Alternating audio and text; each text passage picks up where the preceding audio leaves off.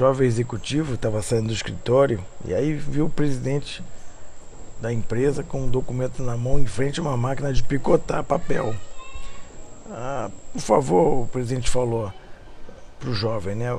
Isso aqui é um documento muito importante para mim e a minha secretária já saiu. Você sabe como funciona essa máquina?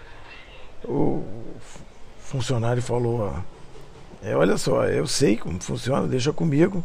Pegou o papel da mão dele, enfiou na máquina, ligou, apertou o botão, pum, acabou.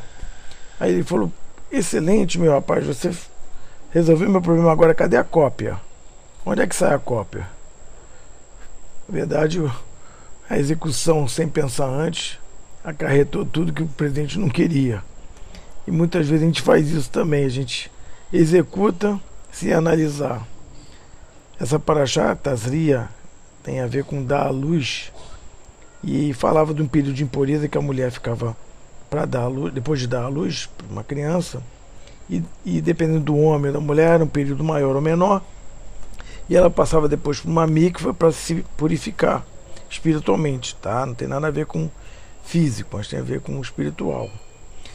E também nessa paraxá se fala sobre Lachonará, que é falar mal de alguém, mesmo que seja verdade, é falar mal. Você não está falando bem, está falando mal.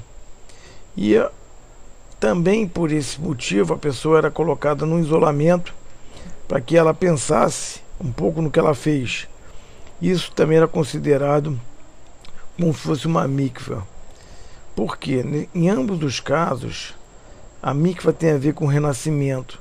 Quando você estava num período é, como uma criança que está envolta em água, em líquido, e emerge e nasce, assim também é a função da mikva, é você ficar envolto em água e renascer.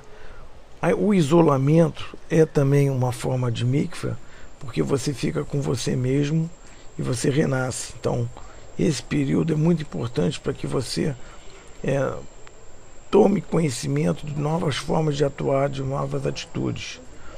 O Rafi Israim falava, inclusive, que quando você faz Lachonará é como negar Deus. E o que, que isso tem a ver? Porque normalmente quando alguém está falando mal dos outros, ele olha antes para os lados e, fa e fala, né? E ao mesmo tempo esquece que Deus está ouvindo tudo. Então a gente tem que ter muito cuidado ao falar, ao fazer alguma atitude, porque isso dá um impacto muito grande na vida das pessoas.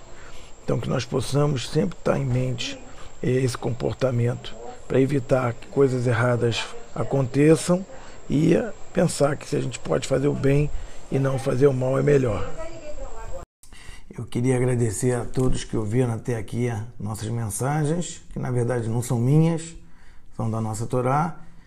E se puderem compartilhar, isso pode ajudar a melhorar a vida das pessoas e impactar o mundo para o bem.